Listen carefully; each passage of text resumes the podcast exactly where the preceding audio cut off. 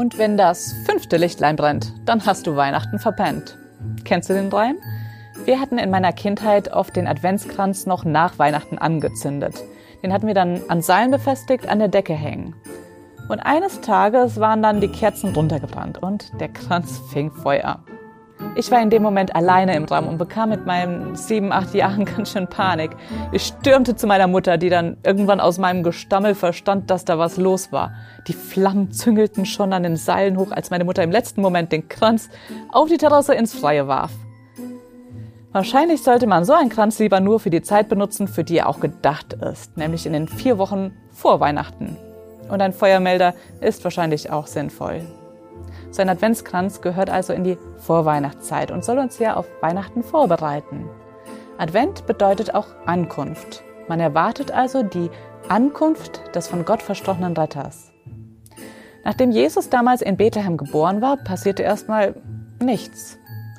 Vielleicht hast du es auch schon mal mit Gott ausprobiert, aber da kam nichts. Kein Zeichen vom Himmel, keine Wunder, keine Gebetserhörung.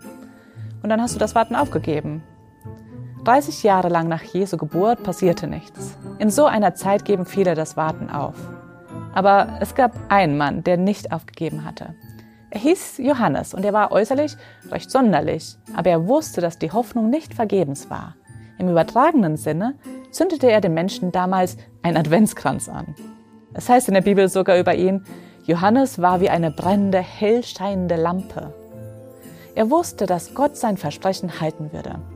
Er hatte die Zeichen gesehen und er war überzeugt, der Retter würde bald ankommen und uns von unserer Schuld befreien, sodass wir wieder eine Beziehung zu Gott haben könnten. Er bereitete die Leute auf den Retter vor und er forderte sie auf, zu Gott umzukehren. Und dann eines Tages war es endlich soweit. Als Jesus auf Johannes zukam, da konnte Johannes gar nicht mehr anders, als zu sagen, da, da ist er, das ist der Retter, der die Sünden der ganzen Welt wegnimmt. Die vierte Kerze konnte angezündet werden. Vielleicht bist du auch frustriert, weil Gott nicht da zu sein scheint und du ihn nicht siehst. Gib nicht auf. Wenn du ihn von ganzem Herzen suchst, dann wird er sich von dir auch finden lassen. Wir müssen uns noch ein wenig gedulden mit dem Anzünden der vierten Kerze, aber bis dahin müssen wir unbedingt noch erfahren, wie Jesus das Leben von Menschen veränderte. Einer dieser Menschen war ein gelehrter Mann, dessen Denken aber komplett von Jesus auf den Kopf gestellt wurde. Davon wirst du morgen hören. Abonniere also unseren Kanal und bleib mit dabei. Vielen Dank, dass du dir den My Input Impuls angehört hast. Wenn du mehr wissen willst, geh auf unsere Website myinput.it oder folge uns auf YouTube, Facebook und Instagram.